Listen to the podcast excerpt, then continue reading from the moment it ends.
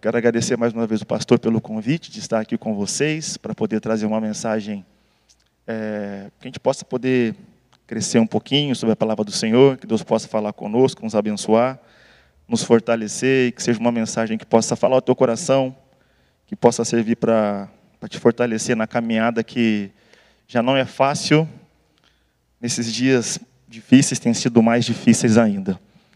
Deus nos abençoe. Peço para você abrir a sua Bíblia no livro de Lucas, no capítulo 2. Lucas, no capítulo 2, nós vamos ler do versículo 25 até o versículo 38. Lucas, capítulo 2, versículo 25 até o versículo 38. Você possa abrir a sua Bíblia e acompanhar comigo a leitura desse texto aí.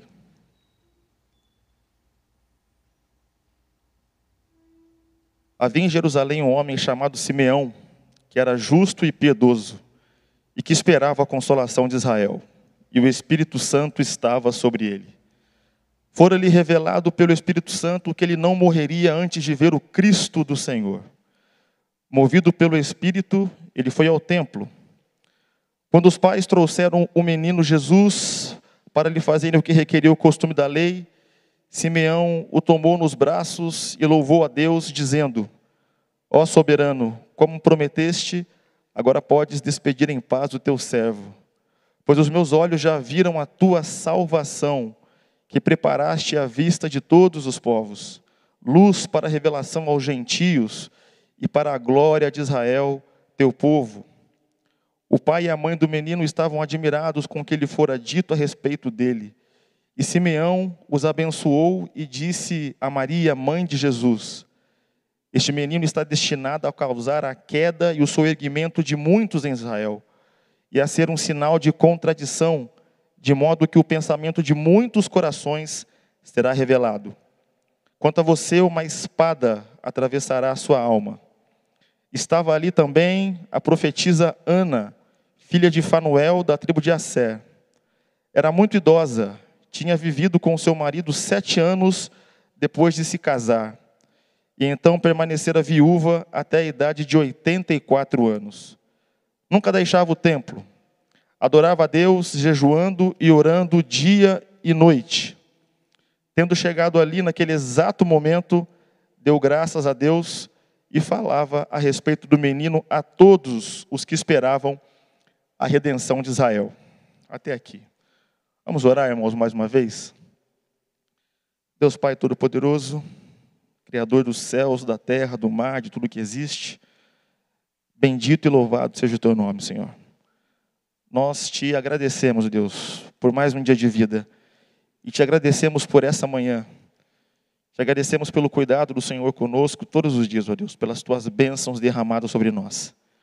Clamamos ao Senhor que nessa manhã, aqui neste local, o Senhor possa estar presente, Senhor possa falar conosco, abrir os nossos coração, abrir os nossos ouvidos, dar entendimento à nossa mente, para que nós possamos compreender a Tua palavra, Pai, nada mais do que a Tua palavra, Senhor. Que ela seja eficaz para nos fortalecer, para nos guiar, para ser luz para o nosso caminho, Senhor. Cuida de nós, fala conosco, nós te louvamos e te adoramos, porque cremos que o Senhor é o Deus Todo-Poderoso, aquele que nos ama e que nos salva em Cristo Jesus. Amém, Senhor. Queridos, esse texto é um texto conhecido nosso, nós já lemos ele várias vezes, você já deve ter lido na sua casa também por diversas vezes.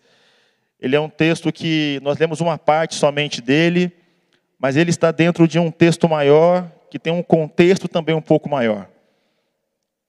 Esse texto de Lucas, o capítulo 2 de Lucas todinho, ele vai falar um pouquinho sobre Jesus e sobre algumas coisas que aconteceram com Jesus. Ele fala sobre o nascimento de Jesus. Um pouquinho antes desse texto que nós lemos, ele diz que pastores foram avisados de que o Rei dos Reis iria nascer, de que Jesus iria, iria nascer. E anjos foram avisar esses pastores para que eles pudessem ir até o encontro de Jesus e levar presentes a esse menino. E eles vão, e eles levam presentes a esse menino. Eles levam ouro, incenso e mirra, porque eles foram é, avisados de que o Deus Todo-Poderoso se fez homem estava sobre nós. Esse texto também fala que Jesus, ele foi apresentado ao templo, assim quando ele completou oito, oito dias de vida. Era uma tradição, era um costume apresentar o primeiro filho homem ao Senhor para que ele fosse consagrado a Deus. Isso está no versículo 21. Mas esse texto também fala que Jesus, aos 12 anos de idade, quando era costume também da época os povos judeus irem até Jerusalém para festejar a Páscoa, e Jesus vai com seus pais também até Jerusalém e com toda uma caravana festejar a Páscoa. E esse texto também nos diz que Jesus fica em Jerusalém enquanto a sua família volta para Belém. Jesus fica ali em Jerusalém e no caminho de volta os pais de Jesus dão falta dele e eles procuram por Jesus e não encontram Jesus, e eles voltam para Jerusalém, diz o texto, viagem de três dias. E eles vão encontrar Jesus no templo, conversando com os mestres da, da lei, perguntando coisas a eles e também ensinando coisas a eles. É esse o contexto maior do texto que nós lemos hoje. Mas a mensagem central desse texto que nós lemos é uma só. Esse texto ele fala de salvação. Ele fala que a salvação veio até nós, que a salvação está entre nós. E essa salvação é Jesus Cristo, Filho de Deus, encarnado, feito homem, que nasceu para nos redimir dos nossos pecados. Esse texto fala de salvação. Todos nós precisamos de salvação. Só você e Deus sabe o pecado que te tira do caminho do Senhor. Só eu e Deus sabemos o pecado que me tira do caminho do Senhor. Nós precisamos dessa salvação, nós precisamos desse Cristo que se fez homem e veio até nós para mostrar para a gente o que é viver de verdade, para mostrar para a gente a maneira como devemos tratar o próximo, a maneira como devemos cultuar a Deus, a maneira como devemos tratar as coisas que estão ao nosso redor. Salvação. Sozinho a gente não encontra a salvação. Nós somos pecadores. O Salmo 51, o Salmo de Davi, um salmo belíssimo, diz que em pecado nos concebeu nossa mãe. Nós somos pecado. O pecado está em nós. E só nós sabemos os tipos de pecados que praticamos. E a maior salvação que a gente pode ter é poder ter de novo acesso e conversar com Deus livremente. Não só uma salvação de hoje eu estou na terra e amanhã eu estarei no céu e não vou ter mais sofrimento. Porque senão parece que é simplesmente uma troca com Deus. Eu faço aquilo que é bom e Ele me dá aquilo que é melhor ainda. Não é só essa salvação. Mas é a salvação da gente entender que nós não somos nada, que nós não valemos nada e que nós necessitamos e carecemos dessa graça e dessa misericórdia que vem dos céus para libertar a gente de uma vida suja, podre, que não vale nada. É a salvação, é a alegria de saber que a gente agora pode ter contato com Deus diretamente, que a gente agora pode ter acesso a esse Deus livremente, conversar com Ele e abrir o coração e ter esse, essa intimidade, essa comunhão. Essa mesma comunhão que Adão e Eva tinham no jardim do Éden no princípio e que foi perdida com a salvação, isso foi resgatado.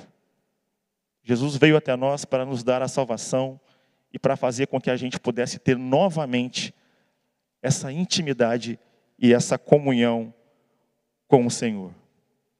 E lendo esse texto, esse texto que nós acabamos de ler agora aqui, de Lucas 2, de 25 até o 38, uma coisa me chamou muito a atenção. Eu já havia lido esse texto algumas vezes, sei que você também já leu algumas vezes, mas nessa outra leitura que eu fiz, uma coisa me chamou muito a atenção, que foi a vida de duas pessoas.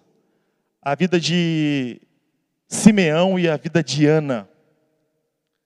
Porque a Bíblia nos fala que essas duas pessoas, eles ansiavam por essa salvação.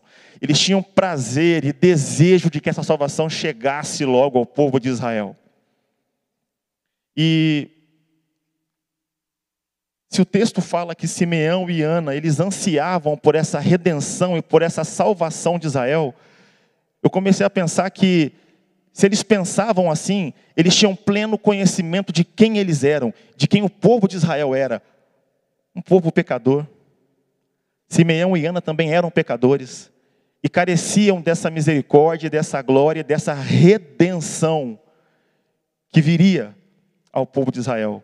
E essa redenção era Cristo Jesus, o Senhor, que estava nascendo e que nasceu para dar ao povo de Israel, como diz Simeão aqui no texto, ele esperava por isso, ansiava por essa salvação e por essa redenção que viria. Ana e Simeão tinham pleno conhecimento de quem eles eram. Eram pecadores vivendo no meio de um povo pecador, de um povo oprimido, sim, porque naquela época o povo de Israel estava sendo muito oprimido pelo, pelo reino de Roma, o exército romano reinava ali, o império romano tinha total e completo acesso a tudo aquilo que eles faziam, era um povo oprimido, um povo que não tinha muita liberdade e um povo que muitas vezes pecava e esperava por alguém que pudesse libertá-los dessa tirania. Simeão e Ana tinham esse, esse conhecimento, mas mais do que isso, eles tinham o conhecimento de que o povo de Israel precisava de uma libertação espiritual, uma libertação da alma, uma libertação do coração. Eles ansiavam por essa salvação. Simeão, vamos falar um pouco de Simeão. Quem era Simeão? A Bíblia nos diz no verso 25 que Simeão era um homem justo e piedoso, que esperava pela consolação de Israel. Um povo oprimido pelo exército romano, pelo império romano, e Simeão era um homem que se mantinha justo e piedoso nos caminhos de Deus, naquilo que Deus queria do seu povo. Ele era um homem que se mantinha nesse caminho. Era um homem que não se desviava nem para a direita nem para a esquerda, um homem que temia a Deus tinha Deus no coração e ansiava por essa glória de ver esse Salvador. Não só um Salvador político, o que Jesus não era, mas um Salvador que pudesse consolar todo o povo de Israel. E ele teve esse privilégio de ver esse Salvador, de pegar o Salvador nos braços e de abençoar esse Salvador. Ele abençoou não só Jesus, mas também abençoou os seus pais. Ele falou com Maria, ele disse coisas a Maria, dizendo o que iria acontecer com Jesus. Simeão era esse tipo de homem, que no meio de uma dificuldade daquele momento, continuava crendo em Deus e crendo de que esse Salvador viria. Ele teve esse privilégio. Eu e você, nós não tivemos esse privilégio de ver o Salvador face a face, de tocar em Jesus, de conversar com Ele ao vivo. Simeão teve. Mas o mesmo, esse mesmo privilégio que Simeão teve de esperar pela salvação, nós temos hoje, porque a salvação que chegou para Simeão também chegou para a gente. Esse mesmo Salvador que Simeão viu, está no meio de nós. Esse mesmo Salvador que Simeão pôde dizer que iria consolar o povo de Israel, nós podemos dizer que esse mesmo Salvador consola o nosso povo hoje. Um povo que sofre também no meio de tanto caos, no meio de tanta perversidade, no meio de uma pandemia global que tem ceifado muitas vidas, vidas de pessoas que nós conhecemos, pessoas queridas nossas. Esse mesmo Salvador que Simeão pegou nos braços, a gente pode invocar hoje, porque nós cremos pela fé que Ele está conosco, Ele está presente aqui hoje. Salvação é o texto que nós lemos hoje, é do que ele fala de salvação. Mas esse texto também fala de um, de um outro personagem, interessante, chamada Ana, uma profetisa. Diz o texto que ela se casou e que ela ficou casada apenas sete anos. Quem se casa para ficar casado sete anos somente? Nós nos casamos, as pessoas se casam para viver uma vida inteira juntos com seu cônjuge. Viver momentos felizes, momentos de alegria. E ela ficou simplesmente sete anos casada com o teu cônjuge, com teu marido, esse filho fora tirado. Mas a Bíblia continua dizendo e fala que ela nunca deixava o templo, que ela jejuava e orava dia e noite, porque ela também ansiava por ver a salvação do povo de Israel, a consolação do povo de Deus. Isso está lá no verso 37. Ana também era uma mulher de fé, Ana também era uma mulher que tinha no coração esse desejo de ver o povo de Israel consolado. Ver o povo de Israel trilhando novos caminhos.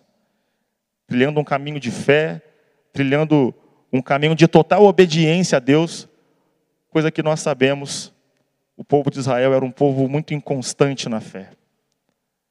Lá no Antigo Testamento a gente vê que esse povo que via as grandes maravilhas que Deus fazia no meio deles, era o mesmo povo que pouco tempo depois blasfemava e trilhava outros caminhos. Alguma semelhança com a gente hoje é mera coincidência, porque nós também somos assim. A gente pode perceber a, a bênção de Deus e a maravilhosa graça de Deus sobre as nossas vidas todos os dias. Em meio a esse caos que a gente vive, nós somos protegidos pelo Senhor. Nós temos o que beber em casa, temos o que vestir, temos trabalho, temos amigos, temos família, temos a bênção de Deus cuidando de nós.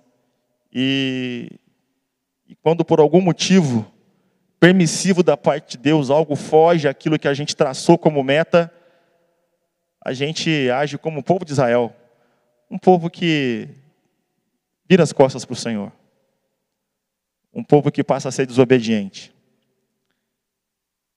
E nesse contexto histórico do povo de Israel daquela época, a Bíblia nos fala de Simeão e de Ana, homem e mulher que se mantiveram fiéis ao Senhor em momentos de adversidade do povo de Israel. Ana perdeu o marido com sete anos de vida, simplesmente com ele. E ela continuou orando, buscando a Deus, jejuando no templo, porque ela também esperava pela consolação, a consolação de Israel. A salvação chegou até Ana, a salvação chegou até Simeão, e essa mesma salvação está presente no meio de nós hoje. Eu falei do Salmo 51, que é um salmo belíssimo, um salmo de confissão de pecados, um salmo de Davi. Mas eu gostaria de ler com você outra, uma outra passagem bíblica que fala sobre um personagem que reconhece muito bem quem é, e ele reconhece muito bem o meio em que ele vive. Um meio de pecado, um meio de transgressão, um meio de uma vida que vai contra aquilo que Deus tem para eles. E essa oração que é uma oração belíssima, é uma oração também de confissão de pecados, é uma oração de Daniel. E eu peço para você abrir a sua Bíblia em Daniel, no capítulo 9. E Daniel, quando faz essa oração, essa oração de Daniel mexe comigo porque ele é muito direto nessa oração, ele é muito objetivo, ele abre o coração e ele fala verdades para o Senhor nessa oração. E eu queria compartilhar com você, para que você possa acompanhar comigo a leitura. Daniel capítulo 9, nós vamos ler do versículo 4 até o versículo 11. Vejamos o que fala Daniel.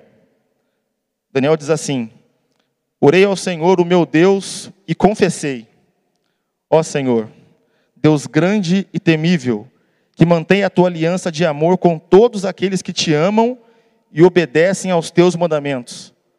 Nós temos cometido pecado e somos culpados. Temos sido ímpios e rebeldes e nos afastamos dos teus mandamentos e das tuas leis. Não demos ouvido aos teus servos, os profetas, que falaram em teu nome aos nossos reis, aos nossos líderes e aos nossos antepassados e a todo o teu povo. Senhor, tu és justo e hoje estamos envergonhados. Sim, nós, o povo de Judá, de Jerusalém e de todo Israel, tanto os que estão perto como os que estão distantes, em todas as terras pelas quais nos espalhaste por causa de nossa infidelidade para contigo. Ó Senhor, nós e nossos reis, nossos líderes e nossos antepassados estamos envergonhados por termos pecado contra ti. O Senhor nosso Deus é misericordioso e perdoador, apesar de termos sido rebeldes e não te demos ouvidos, Senhor nosso Deus, nem obedecemos às leis que nos deste por meio dos teus servos, os profetas. Todo Israel transgrediu a tua lei e se desviou, recusando-se recusando a te ouvir. Por isso as maldições e as pragas escritas na lei de Moisés, servo de Deus, tem sido derramada sobre nós porque, porque pecamos contra ti. O texto continua e Daniel continua dizendo ao Senhor o quanto ele se sente envergonhado pelo pecado do teu povo e pelo pecado que ele mesmo era, porque Daniel, embora a gente saiba que fosse tivesse sido um homem de fé, um homem que andou com o Senhor, assim como nós, ele também nasceu em pecado. O pecado também estava nele, mas ele confessa o teu pecado abertamente e fala com o Senhor o quanto ele se sente, ele se sente envergonhado. E nós, hoje em dia, aqui no Brasil, em São José dos Campos, 2021, como a gente se sente? Como nós nos sentimos pelo pecado que a gente comete constantemente? Nós temos esse sentimento de vergonha, de repulsa, de olhar para o pecado como algo podre, como algo que nos afasta dos caminhos do Senhor? Ou a gente já está, nós já estamos levando o pecado como se fosse algo natural e nosso, como um bichinho de estimação que a gente tem, a gente caminha com ele constantemente, algo que já faz parte do nosso dia a dia. Não pode ser assim. Nós lemos um texto que fala que a salvação chegou até nós, que a salvação está no nosso meio. E se a salvação está entre nós, nós precisamos viver uma vida que dignifique e que glorifique essa salvação. Jesus passou por algo extremamente doloroso na cruz, para fazer com que nós pudéssemos ter de novo reconciliação. Reconciliação com Deus. Nós temos hoje a oportunidade de falar com Deus abertamente, de confessar a Ele o nosso pecado, assim como Daniel confessou o pecado dele abertamente, de coração aberto, dizendo de maneira até meio incisiva, né? O quanto ele se sentia envergonhado pelos pecados.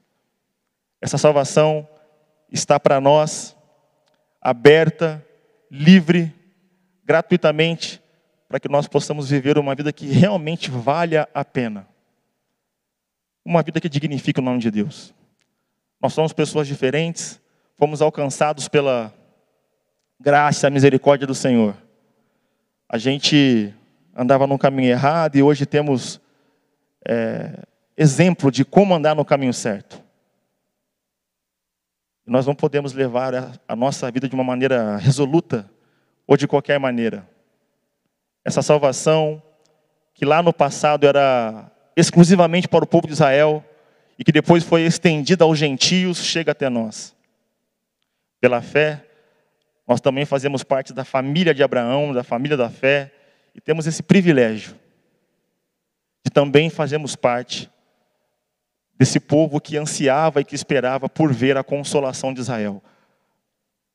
Que nós também possamos esperar e ansiar por essa salvação que já está aqui, que já veio e há de vir novamente para nos resgatar, para nos buscar, e nós iremos viver num local onde não vai haver mais choro, mais morte, mais dor, mais lágrimas, mais falcatrua, mais mentira, mais tanta coisa ruim que a gente passa por aí. Você possa entender isso, que essa mensagem bíblica possa entrar no seu coração e que você possa entender a salvação está aqui. A salvação é Jesus Cristo. Simeão e Ana o viram. Nós ainda não podemos vê-lo pessoalmente, mas iremos vê-lo um dia. E que essa maravilhosa salvação, que a gente possa viver nesse caminho, nesse caminho que vale a pena, que é o caminho de honrar o Senhor Jesus, viver uma vida que, que agrade a Ele, porque eu tenho plena convicção, Ele está conosco.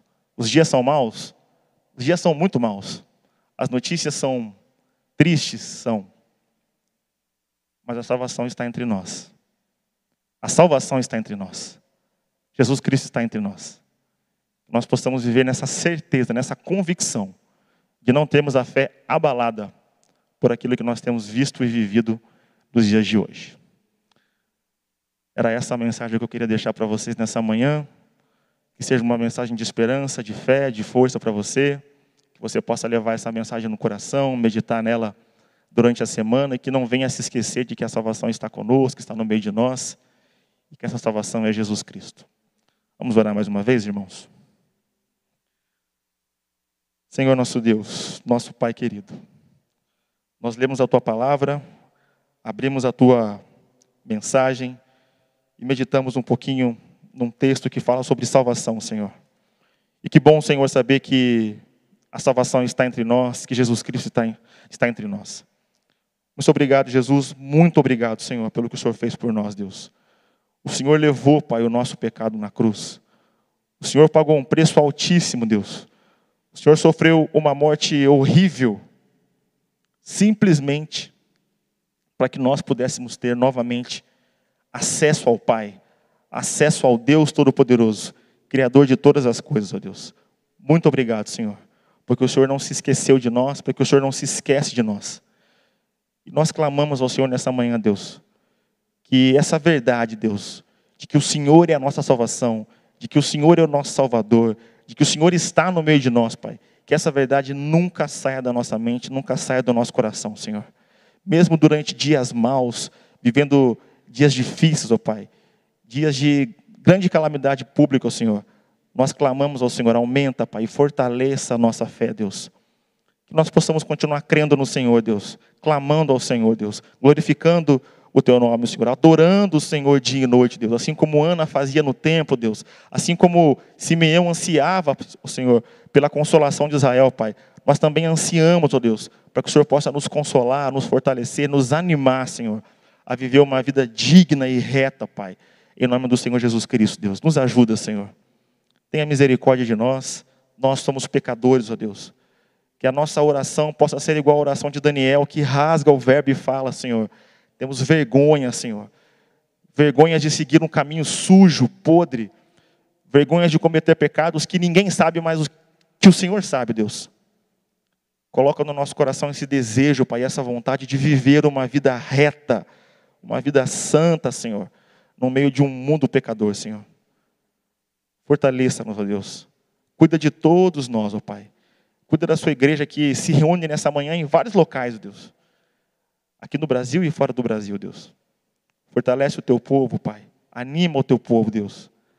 Dá-nos a fé necessária para que a gente possa continuar crendo no Senhor em qualquer situação, Senhor. Muito obrigado mais uma vez por essa manhã e por essa palavra. Que essa palavra possa nos fortalecer e que essa palavra possa ser guia para a nossa vida e que nós possamos viver uma vida, Pai, que te agrade, hoje e sempre, Pai. É a nossa oração em nome de Jesus. Amém, Senhor.